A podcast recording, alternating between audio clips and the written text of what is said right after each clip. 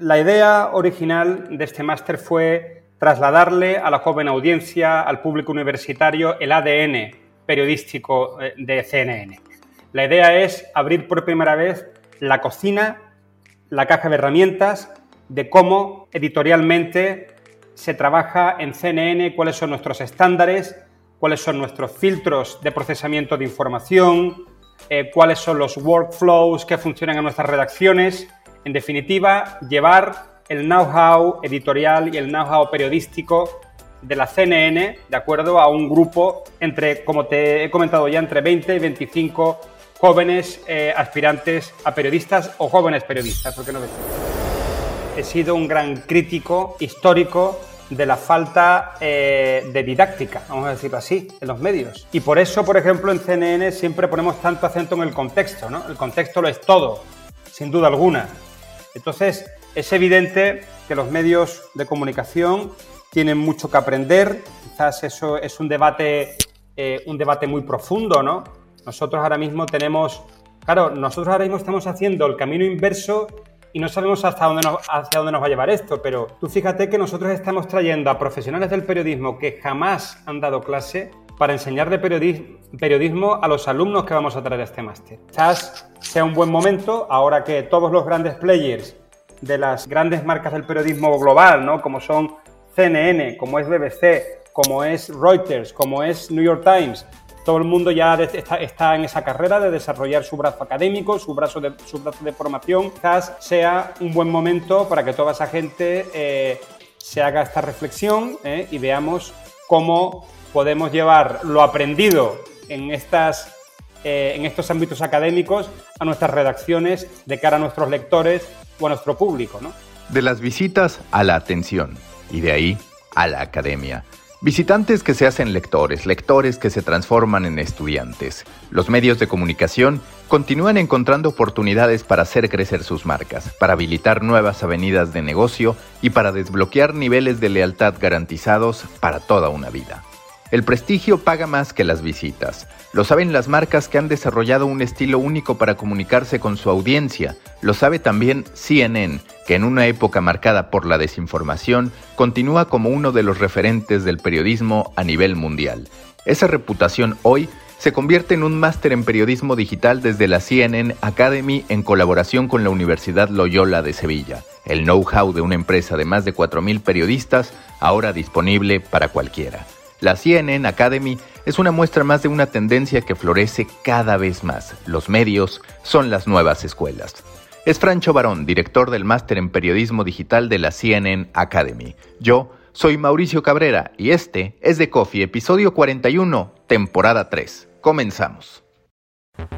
Intenso como Nación 321, ligero como BuzzFeed, cargado como el de Forma, refinado como el país. Aquí comienza The Coffee Grandes historias para grandes storytellers. Un podcast con el sabor de Storybaker por Mauricio Cabrera.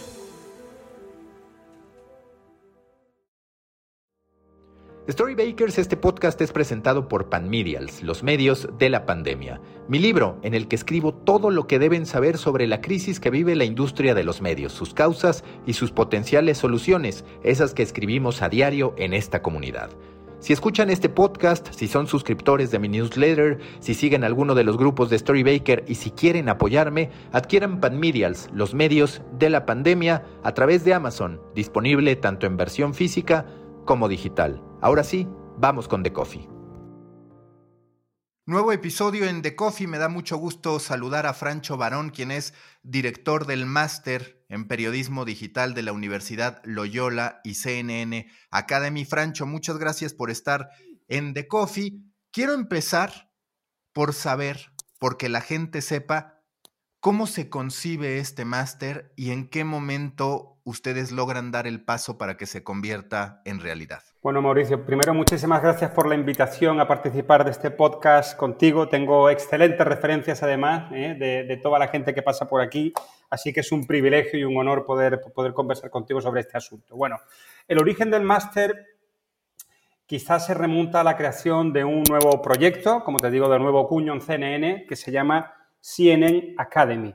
Es decir, CNN llega un momento en que toma la decisión estratégica de fortalecer su músculo, su tentáculo de formación y de entrenamiento, no solamente de sus propios profesionales, porque esto es una cosa que ha existido en CNN desde hace muchísimo tiempo. Nosotros tenemos equipos especializados en entrenar y en la formación continua ¿no? de toda la gente que está en nuestra plantilla, que como bien sabes, CNN ahora mismo es un mastodonte, te diría, de más de 4.000 profesionales alrededor del mundo.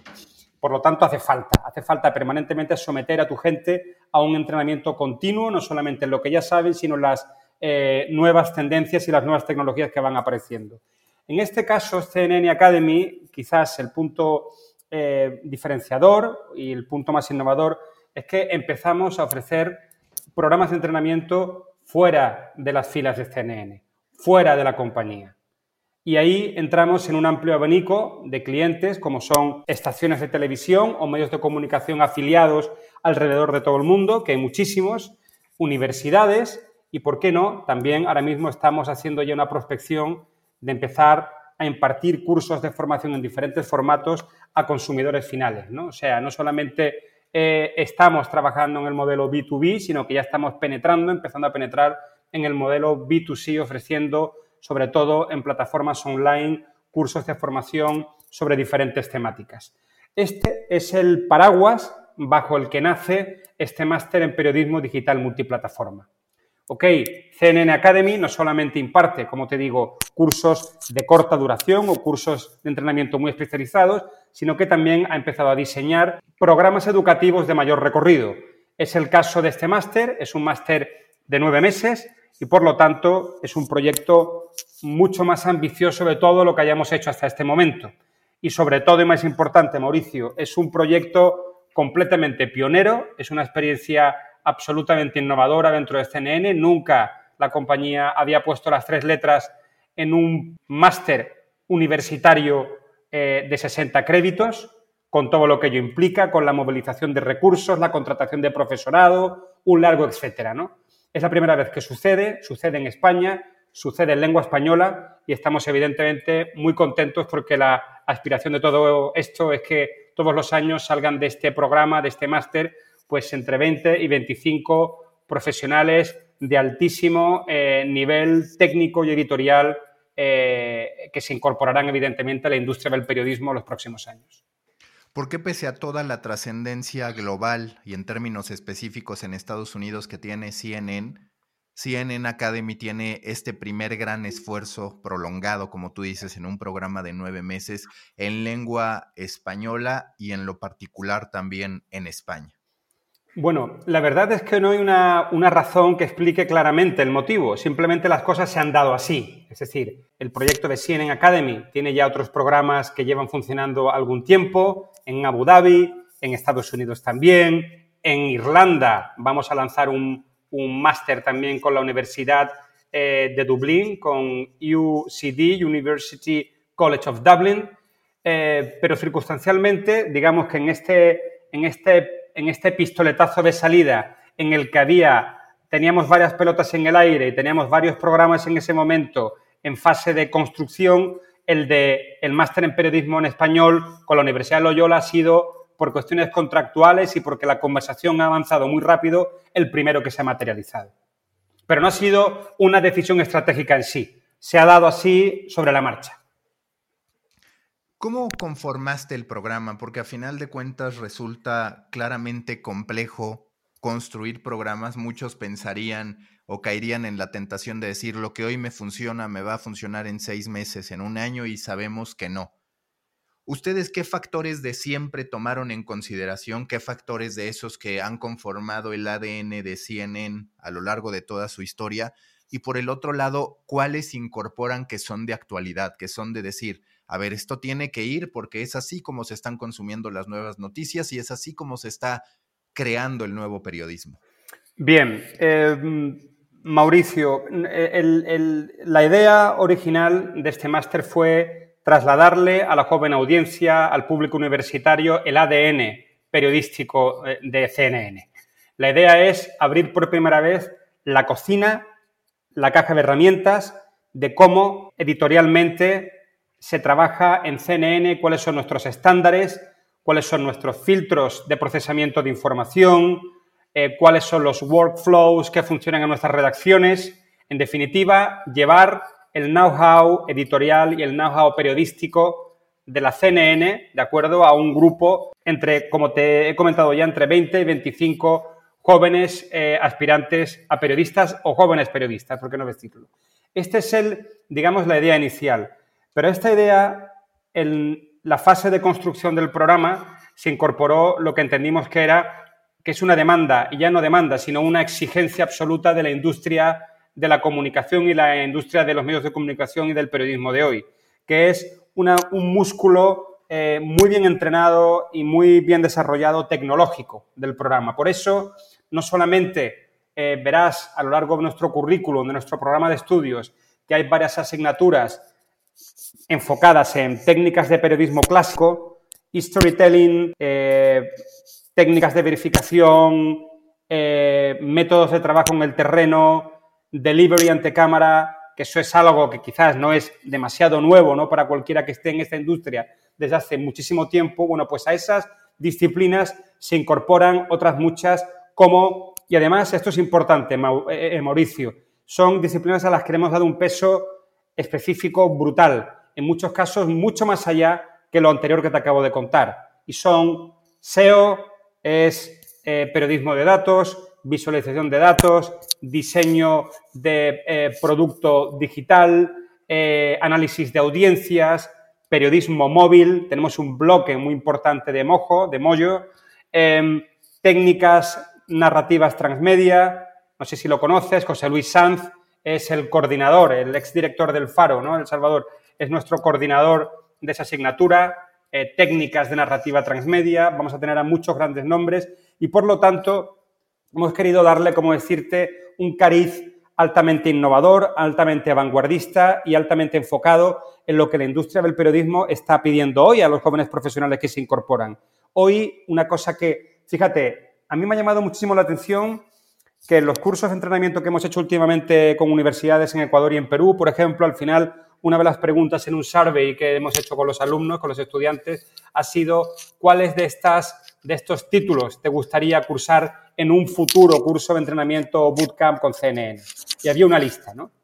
Y fíjate que métodos de trabajo en Breaking News, por ejemplo, fue la última opción de los alumnos. Lo que les interesa es, eh, como te digo, técnicas de periodismo transmedia, periodismo móvil. Ves que todo eso está ahora mismo muy candente, que todo eso es lo que a, muchos de estos chicos y chicas les llama mucho la atención y sobre todo lo que la industria está pidiendo. ¿no? Tú, tú, sabes muy bien cuáles son los perfiles más demandados ahora mismo y ante un SEO, una lista de datos, ese tipo de perfiles de corte más tecnológico, un buen infografista, eh, contra eso hay, hay poco que hacer ahora mismo. Son los que están liderando los mayores volúmenes de demanda dentro de medios de comunicación tradicionales.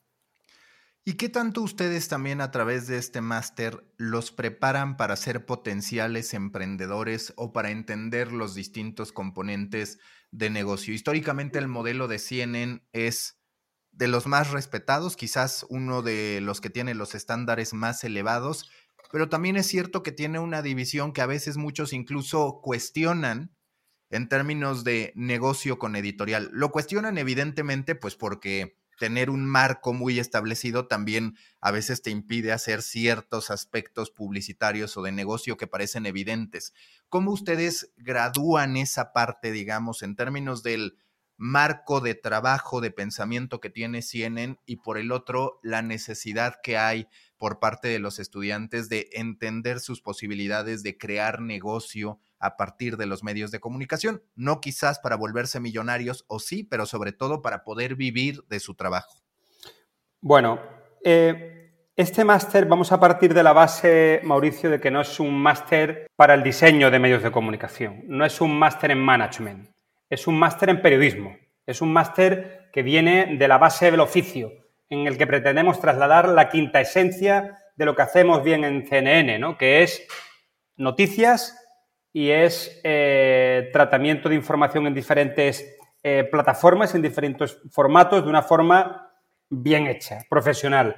Por lo tanto, el foco no está puesto en modelos de negocio. Eso sí, tenemos una asignatura con la que se abre el máster que es Periodismo en la era digital, en la que vamos a tener a muchísima gente importante, sobre todo gente que está ahora mismo al frente de medios de comunicación digitales o grandes pensadores como Jeff Jarvis. Jeff Jarvis hablará el próximo lunes en la primera sesión con la que se abre el máster.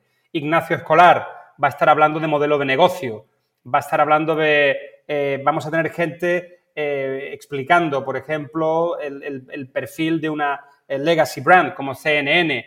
En definitiva, los alumnos van a tener, digamos, ese barniz, van a tener esa, primera inmersión, ese primer baño en lo que es la industria del periodismo en el siglo XXI, en los años actuales, pero no está dentro de los, de los objetivos de este máster generar jóvenes emprendedores eh, de futuros medios de comunicación.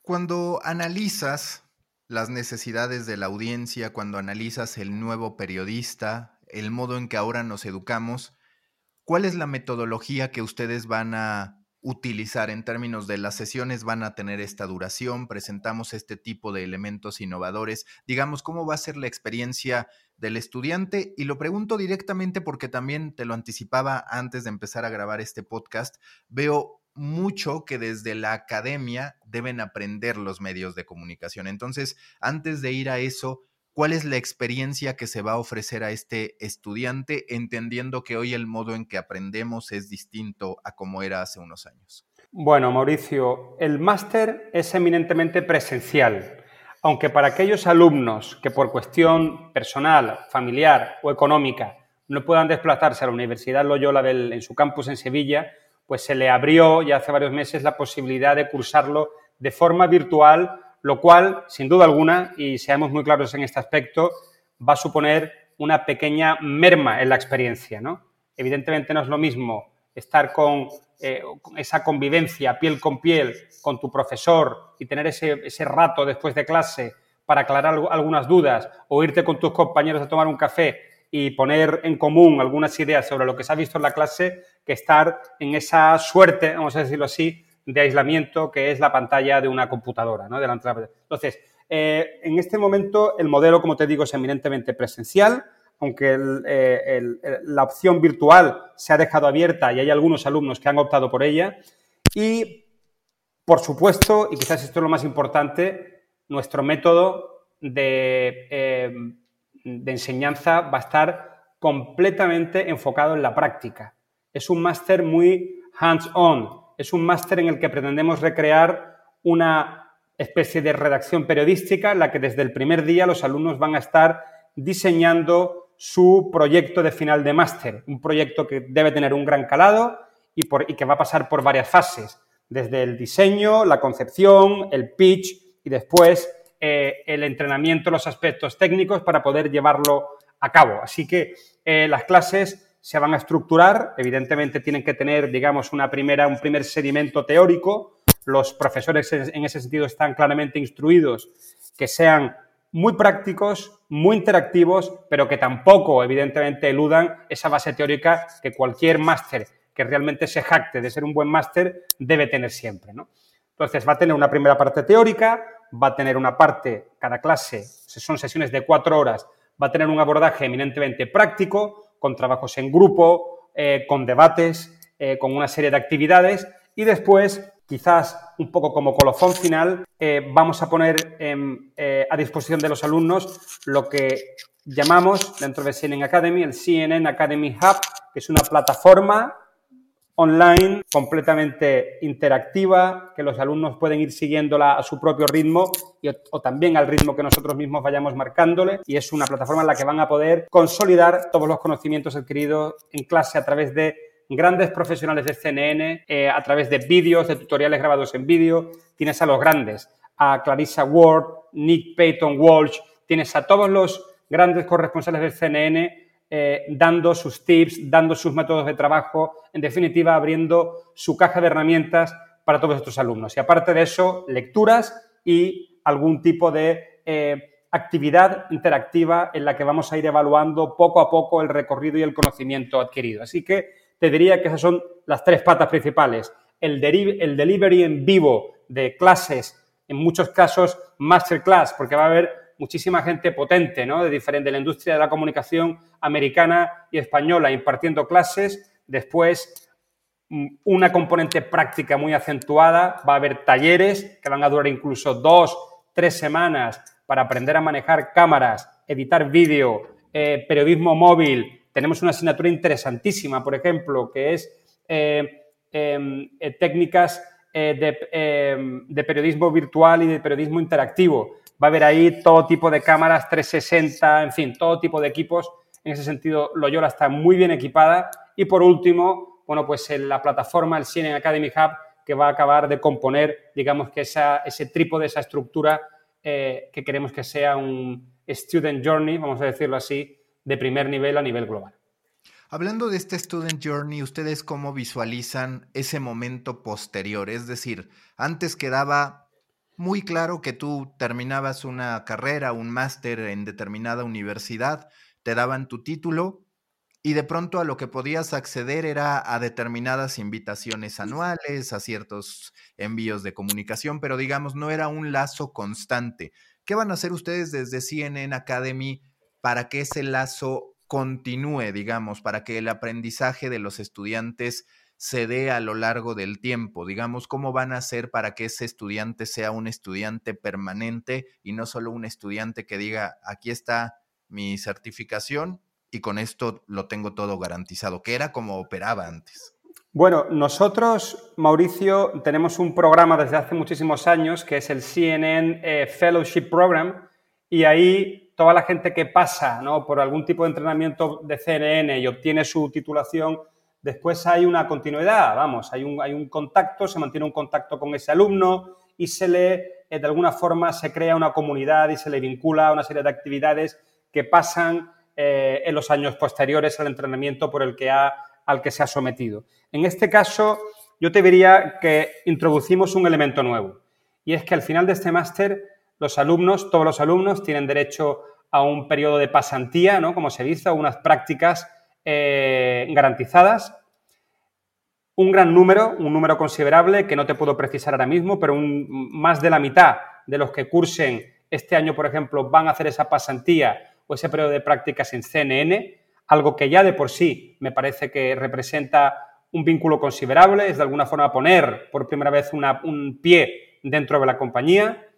Y por supuesto, como te podrás imaginar, este máster, aparte de ser eh, una incubadora de grandes periodistas, pretendemos también que sea el semillero eh, de futuras contrataciones de CNN. Es decir, esto CNN hasta ahora no lo ha tenido, pero como te podrás imaginar, qué mejor que gente que ha pasado por un entrenamiento intensivo de nueve meses en los estándares editoriales, en las técnicas eh, de redacción, en la metodología de trabajo en campo y con una componente tecnológica muy, muy, muy acentuada con los mejores maestros que hay ahora mismo en el mercado, ahora mismo en España, pues toda esa gente y después además los tienes durante eh, dos meses como mínimo de periodo de prácticas dentro de la compañía, qué mejor que ese joven para eh, incorporarlo cuando se abran las futuras contrataciones. Y eso es algo que, como tú sabes, en CNN es muy habitual. Nosotros tenemos en la plataforma de CNN una, parte que es la de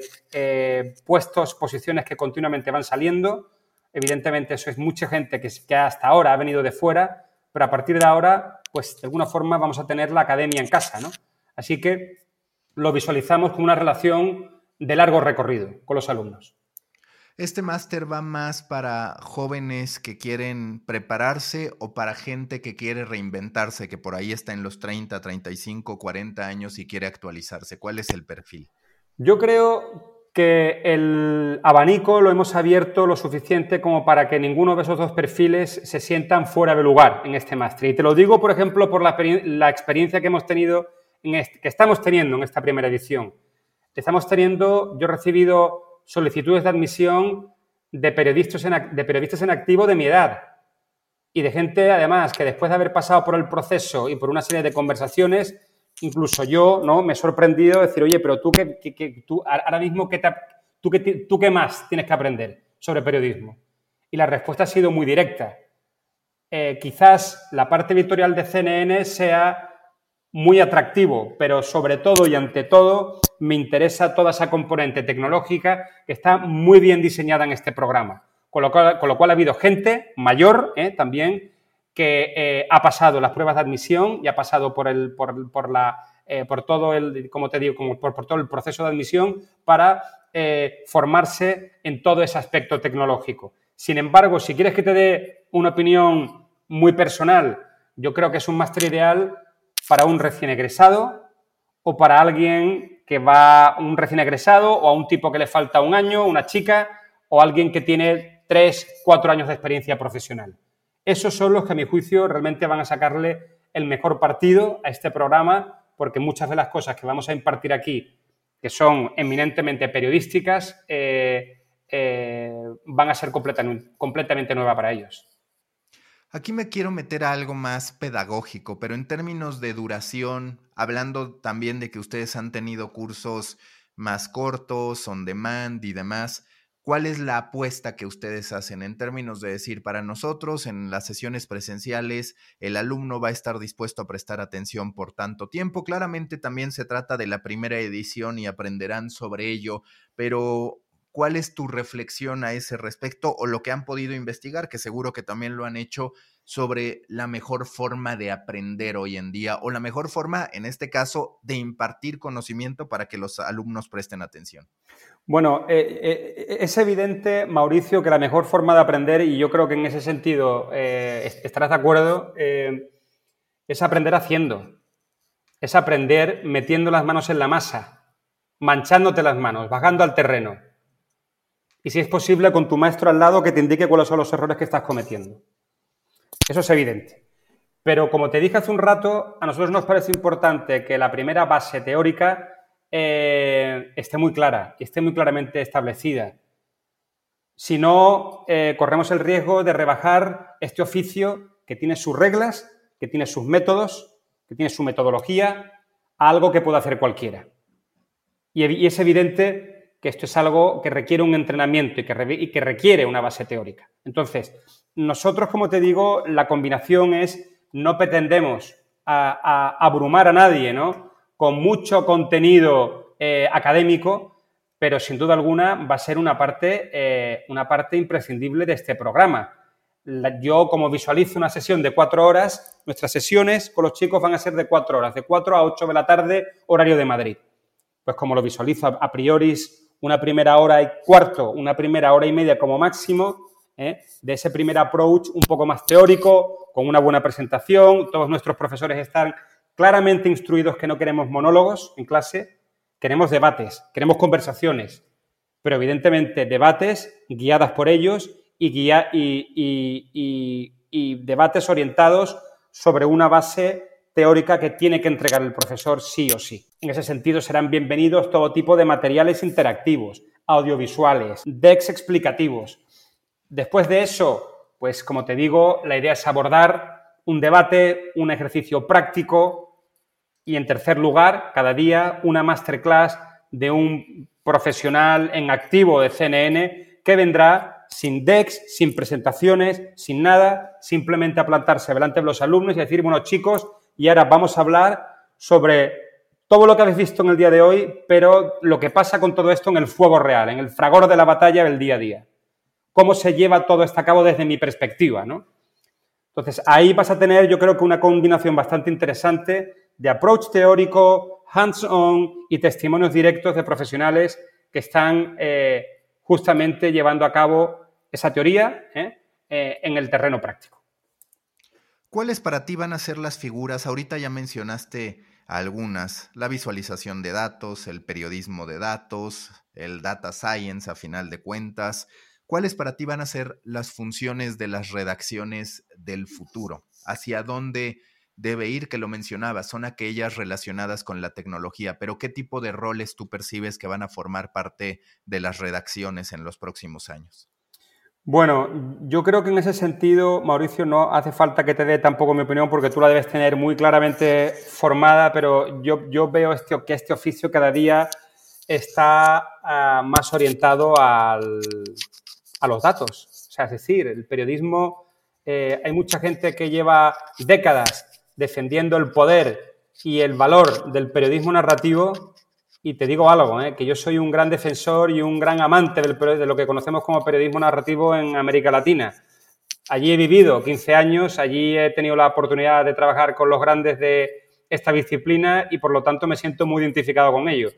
Pero veo que las redacciones no solamente cada día tienen que estar más enfocadas al periodismo de datos, sino también al propio análisis de datos a la hora de tomar sus decisiones. Hace poco has entrevistado a uno de los grandes expertos en SEO que tenéis en América Latina, Esteban Oliva, ¿no? Bueno, Esteban es profesor de este máster. Esteban es el titular, el coordinador titular de la asignatura de SEO y lo vamos a tener aquí en Sevilla 12 días impartiendo 12 sesiones con otros compañeros de altísimo nivel suyo, como es el responsable de SEO New York Times y otra gente que también lo va a acompañar en esta asignatura. SEO, para que te hagas una idea, tiene en este máster un peso, mm, yo creo que es la asignatura que tiene más sesiones adjudicadas, junto con periodismo de datos y junto con periodismo móvil. Eso es una declaración de intenciones y eso es como nosotros ahora mismo visualizamos una redacción. Con eso yo creo que te estoy respondiendo a la pregunta. Yo quiero que la gente de este máster, aparte de saber eh, eh, mm, procesar editorialmente la información como lo hacemos en CNN, quiero que salgan grandes expertos en CEO. Quiero que salgan grandes expertos en data, en, en visualización, en diseño de producto digital, análisis de audiencias. Y esos son los perfiles y esas son las dinámicas que yo veo que han, evidentemente han ganado un mayor protagonismo en los últimos años la redacción. Esto no es algo que vaya a pasar, sino que ya está pasando y por ahí va a ir. Antes ya te hablaba de estos aprendizajes que podemos extraer de la academia hacia los medios de comunicación. ¿Te parece que en algún punto por todo lo que está ocurriendo alrededor con los lectores que ya no son solo lectores, sino también potenciales creadores de contenido, con el exceso de información, con las redes sociales llamando a que la gente se posicione como especialista en determinados nichos, los medios deberían de adquirir ciertas virtudes pedagógicas para explicar a la gente y en algún caso hasta para certificarlas en diversos temas. Es algo de lo que yo acabo de escribir en el newsletter y digo, a ver, es que mucho de lo que está detrás de la academia, del proceso pedagógico, de cómo se toma de la mano a un estudiante para llevarlo del punto A al B con una misión muy clara, tendrían que también reflejarlo los medios de comunicación. ¿Cuál es tu opinión a este respecto, entendiendo que tú has estado de los dos lados, cubriendo en distintos países durante muchos años a través de CNN y ahora con esta parte académica? Bueno, yo la verdad es que no puedo estar más de acuerdo con tu juicio, Mauricio, porque he sido un gran crítico histórico de la falta eh, de didáctica, vamos a decirlo así, en los medios. Y por eso, por ejemplo, en CNN siempre ponemos tanto acento en el contexto, ¿no? El contexto lo es todo, sin duda alguna. Entonces, es evidente que los medios de comunicación tienen mucho que aprender. Quizás eso es un debate, eh, un debate muy profundo, ¿no? Nosotros ahora mismo tenemos, claro, nosotros ahora mismo estamos haciendo el camino inverso y no sabemos hasta dónde nos, hacia dónde nos va a llevar esto, pero tú fíjate que nosotros estamos trayendo a profesionales del periodismo que jamás han dado clase para enseñarle periodismo a los alumnos que vamos a traer a este máster. Eso no va a ser no solo los profesores titulares, pero las grandes masterclass van a ser impartidas por gente que tiene muy poca experiencia en el mundo académico. ¿Cómo podemos hacer el camino inverso? Que es la pregunta que me haces. Bueno, quizás sea un buen momento, ahora que todos los grandes players de las grandes marcas del periodismo global, ¿no? como son CNN, como es BBC, como es Reuters, como es New York Times, todo el mundo ya está, en esa carrera de desarrollar su brazo académico, su brazo de, su brazo de formación. Quizás sea un buen momento para que toda esa gente eh, se haga esta reflexión eh, y veamos cómo podemos llevar lo aprendido en, estas, eh, en estos ámbitos académicos a nuestras redacciones de cara a nuestros lectores o a nuestro público. ¿no? Es un tema, sin duda alguna, extremadamente complejo, pero que merece una reflexión profunda como la que acabas de plantear. Y que si bien siempre he estado en los medios de comunicación, porque muchas veces se hablaba de función de los medios, informar, entretener, por ahí algunos decían orientar y educar, lo rehuíamos. Era una palabra que ahí estaba, pero se rehuía. Y parece que hoy es evidente que los lectores necesitan incluso sentir que los medios los educan hasta cierto punto. Es un viejo debate, ¿no, Mauricio? Eh, ¿Qué le damos a la audiencia? ¿Lo que quiere o lo que nosotros entendemos que debemos darle? Y es además una línea muy tenue y muy eh, tentadora y muy, eh, y muy peligrosa de cruzar, te diría, ¿no? Y ahí es donde tienes pues esa frontera difusa entre los que, nos, los que nos consideramos guardianes del periodismo en su sentido más estricto y más serio del término y de aquellos que han pisoteado esta eh, palabra ¿no? y este oficio de una forma nauseabunda, que también conocemos casos y, está, eh, y eso, eso, está claramente documentado ¿no? en, las hemerotecas y en, y en, los últimos 30 años de televisión, de radio y de, y de prensa. En CNN, nosotros, nuestra misión, y eso es una cosa completamente corporativa, es informar, es generar compromiso y participación con nuestras audiencias y es empoderar al mundo. Ese es, digamos, esa es la declaración, la misión eh, que CNN se, se plantea como compañía. Educar a las audiencias no está contemplada formalmente, pero sin duda alguna yo te diría que es un tema más que nunca hoy en día en boga, sobre todo dados los altísimos niveles de desinformación que estamos viendo por muchísimos canales y a través de muchísimas plataformas. Quizás sea una responsabilidad la nuestra que nos tendríamos que, nos tendríamos que plantear a medio y largo plazo, ¿eh? porque realmente lo que ha pasado, sobre todo lo que hemos visto, lo que ha sucedido durante la, la pandemia, ¿no? Eh, ha sido tremebundo en países como Estados Unidos, en países como Brasil. ¿eh? Eh, quizás la responsabilidad que podemos atribuir a los medios para mm, la responsabilidad social, te diría, que le podemos atribuir a los medios para intentar evitar que hayan sucedido cosas como, como las que hemos visto, es clara y importantísima. Así que eh, te tomo, como te digo, te tomo el testigo, te tomo, te recojo el guante y me parece que es efectivamente un motivo también, una vez más, de reflexión que tenemos que hacer en los grandes medios. ¿Te parece? Y lo digo porque lo fui reflexionando conforme hablabas y con este tema que a mí me ha traído mucho pensamiento, que de pronto el newsletter y el podcast, sobre todo el newsletter, se han convertido en el producto mínimo viable de los medios incorporando didáctica a sus contenidos, es decir, desglosando, presentando una ruta más clara de, llamemos, aprendizaje a la audiencia? Bueno, yo soy un gran consumidor de, newsletters y, me y de podcast también, ¿eh?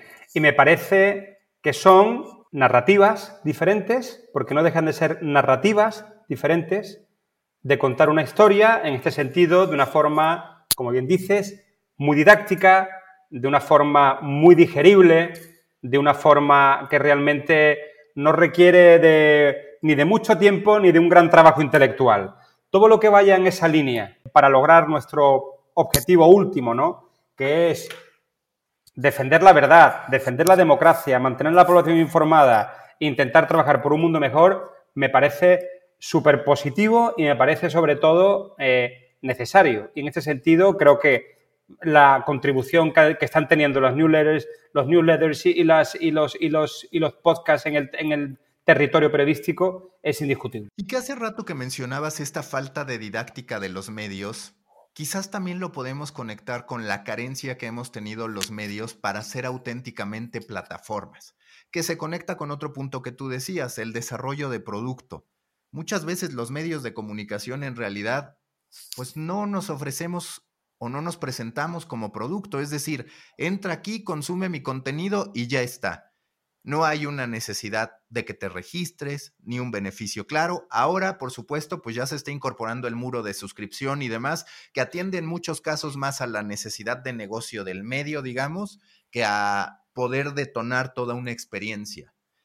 ¿Consideras también que ahora que hablabas de los roles tecnológicos por un lado de la redacción, también los medios como producto habrán de utilizar mucho más la tecnología. Lo digo porque, por ejemplo, Platzi, una plataforma educativa, como hay muchas otras también, pues te ofrecen una experiencia gamificada donde tú entiendes que si pasas una clase vas ganando puntos, que si socializas ganas otro tipo de puntos, vas desbloqueando badges como ocurre a final de cuentas en muchísimas aplicaciones. Es decir, queda la sensación de que muchas de las cosas que están allá afuera no están incorporadas a los medios de comunicación y que eso también no ayuda a la didáctica, no ayuda a presentarle una ruta, un viaje al lector.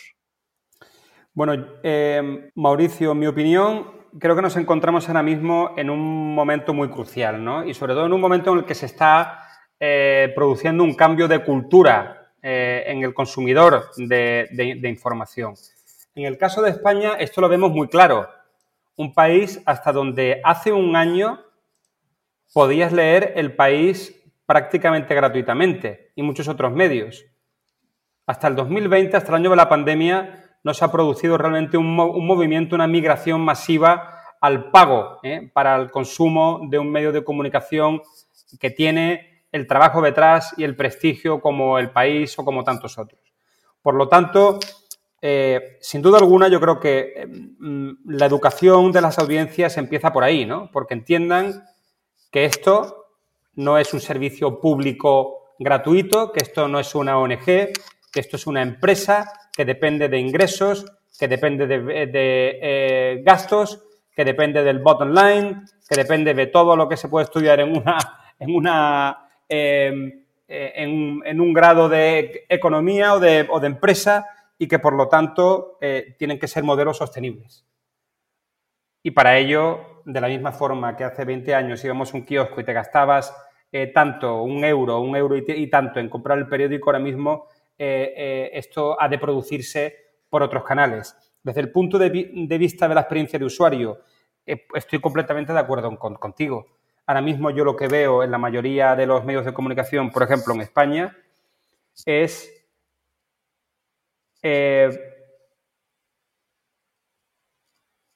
prácticamente lo mismo que veía hace 20 años, pero mm, volcado a una plataforma digital sin grandes esfuerzos de innovación. No es algo, por ejemplo, que, que es extrapolable a casos muy respetables como el New York Times o como el Washington Post. Aquí en España veo que todavía hay un gran trabajo por hacer en ese sentido de, oye, de mm, periodismo, técnicas de periodismo inmersivo. Por ejemplo, las eh, incursiones que se hicieron hace dos o tres años en el vídeo 360, en realidad aumentada, en realidad virtual, ¿Dónde ha quedado todo eso? ¿Dónde está el recorrido de todo eso? Y que también de pronto te quedas con la sensación de, bueno, ahora le estás metiendo tecnología para garantizar que consuma los contenidos gratuitos que me quieres dar y que después pague. Pero antes de eso, pues tendría que venir el, ah, bueno, tengo un perfil porque aquí puedo guardar mi contenido favorito, porque aquí puedo interactuar con una comunidad. Es decir, queda la sensación de que la apuesta a producto tecnológico se da por el muro de pago y no tanto por el beneficio al lector, digamos, que es lo que las otras plataformas sí que han hecho. Las otras plataformas te enganchan, te dicen tienes esta funcionalidad, esta, esta, esta, esta, y a partir de eso te cautivan durante un buen tiempo. En este caso, evidentemente, el peaje va primero, ¿no? Eh, aciertas, aciertas de pleno cuando lo planteas así, el peaje va primero. Pero bueno, Mauricio, convendremos también que la industria viene de pasar un periodo muy complicado, ¿no? Muy complicado que no venimos de épocas de vacas gordas, que venimos de un momento, yo te digo, de casi de subsistencia. Con lo cual, en el caso, yo un poco poniendo el foco en lo que ha pasado en España, que es muy diferente de lo que ha pasado en muchos medios de comunicación en Estados Unidos, em, aquí los recursos han sido muy limitados. Entonces, de alguna forma, quiero pensar ¿eh?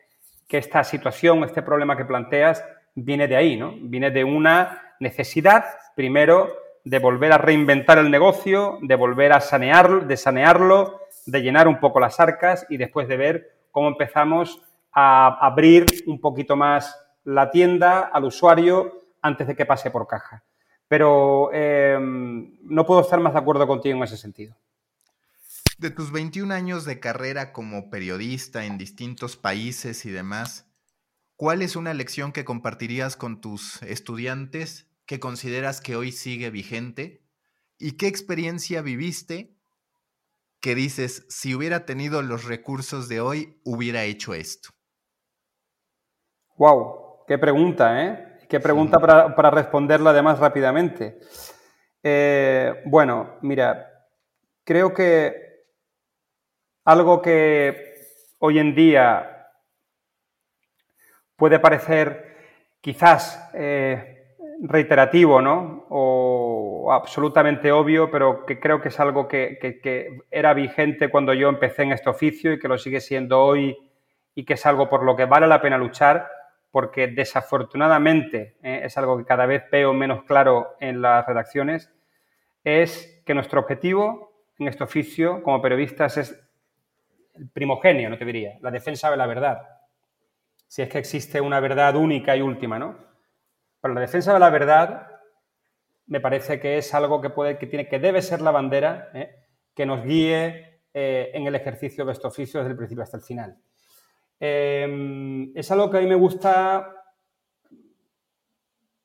repetirlo hasta la náusea con, mis alumnos, y no solamente con este máster que arranca ahora, sino con todos los que han venido anteriormente en diferentes cursos de CNN. el valor de la honestidad, el valor de no comer de, la mano de quien te paga, el valor de, de ti como periodista, como profesional. Nosotros somos los que hacemos a los medios de comunicación grandes. No son los medios de comunicación los que nos hacen grandes a nosotros. Por lo tanto, tu valía profesional y tu valía personal va muy por delante ¿eh? de lo que pueda, eh, del prestigio que pueda valer, que, pueda tener tu medio en un determinado momento. Eso es una cosa que me parece fundamental. Em, y por otro lado, te diría, experiencia personal. Es que he tenido tantas experiencias extremadamente eh, complejas. ¿no? Yo trabajé durante, sobre todo durante 15 años en América Latina en circunstancias muy complicadas, muchas veces haciendo coberturas de terreno en sitios, eh, en contextos inesperados, en contextos peligrosos. Em, creo que ninguna tecnología de las que se están desarrollando hoy me habría cambiado mucho la existencia. Quizás si hubiera podido contar las historias de otra forma. Y a mí en ese sentido me parece que los chicos hoy tienen por delante un auténtico horizonte increíble de recursos.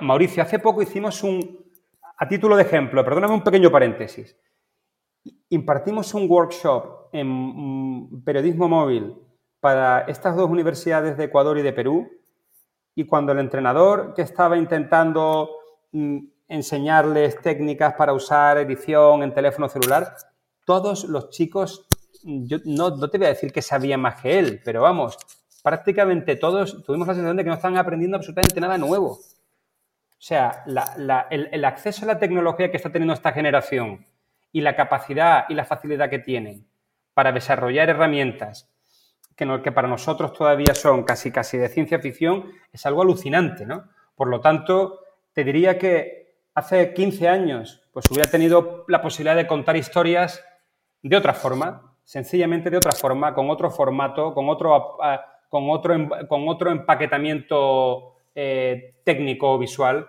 Pero la historia, y es donde me quiero centrar, sería básicamente la misma, porque el periodismo es periodismo, el periodismo es periodismo, las reglas básicas, la quinta esencia, las normas, el manual básico continúa siendo el mismo y lo continuará siendo durante muchísimos años más. Última pregunta de siempre en The Coffee. ¿Cuál es el tema relacionado a tu actividad diaria, a tu profesión, que más cafés te ha representado, que más noches te ha llevado de pensamiento de decir, creo esto, pienso esto, considero esto? ¿Cuál es un tema candente para ti en, tu pensamiento cotidiano? Bueno, em, yo le doy muchas vueltas a a la originalidad la forma de contar una historia. Es algo que muchas veces me supone una, yo te diría que una autotortura a la que me someto, ¿no? Es cómo puedo contar esta historia de una forma diferente. ¿Qué recursos dispongo? ¿De qué recursos dispongo? ¿Cómo puedo darle la vuelta y hacerlo de, y hacerlo de forma que todavía no lo haya hecho nadie? Yo, cuando hablamos, por ejemplo, de hoy se habla con tanta facilidad del periodismo móvil, yo me considero uno de los pioneros del periodismo móvil. Yo en 2005 andaba solito por América Latina con un laptop, editando en Avid, grabando mis propias imágenes con una cámara de pequeño formato y enviando mis crónicas a España por FTP. Te acordarás perfectamente de ese periodo, ¿no? Bueno, aquello era... Eh, yo me recuerdo perfectamente, aquello era ciencia ficción, 2005 te estoy hablando, hace 16 años. Ah, pero que no hace falta el satélite. Bueno, pues ese era Francho con 26 años. Hoy Francho sigue siendo exactamente el mismo, eh, pero a otro nivel. Y por eso quizás estamos intentando a través de este máster, que no solamente sea una plataforma de aprendizaje para muchos periodistas jóvenes, sino también una plataforma, un foro de reflexión sobre cómo podemos eh, contar historias de una forma eh, diferente. Muchas gracias, Francho. La mejor de las suertes con este máster y la mejor de las suertes también en tu evolución profesional, porque todos ahora nos tenemos que reinventar de manera constante. Muchísimas gracias a ti, Mauricio. Ha sido un gustazo compartir este rato contigo y, un abrazo a toda tu audiencia. Busca la próxima semana un nuevo episodio cargado de emprendimiento, endulzado con grandes historias y narrado por grandes storytellers. Suscríbete a The Coffee, un podcast de storytellers para storytellers, un producto de Storybaker por Mauricio Cabrera.